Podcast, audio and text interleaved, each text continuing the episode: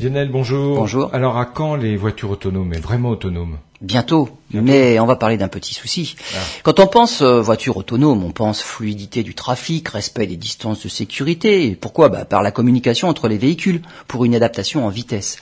Eh bien, pour Adam Millard Ball, professeur spécialiste en planification des transports à l'Université de Californie de Santa Cruz, le problème est légèrement plus complexe.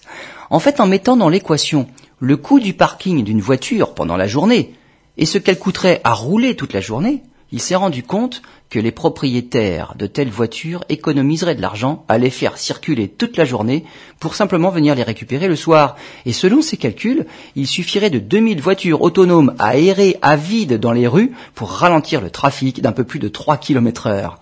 Eh ben, pour éviter une telle dérive, il faudra peut-être songer à instaurer des péages en centre-ville pour que l'immobilisation des voitures autonomes soit moins coûteuse que de les laisser se promener toutes seules toute la journée.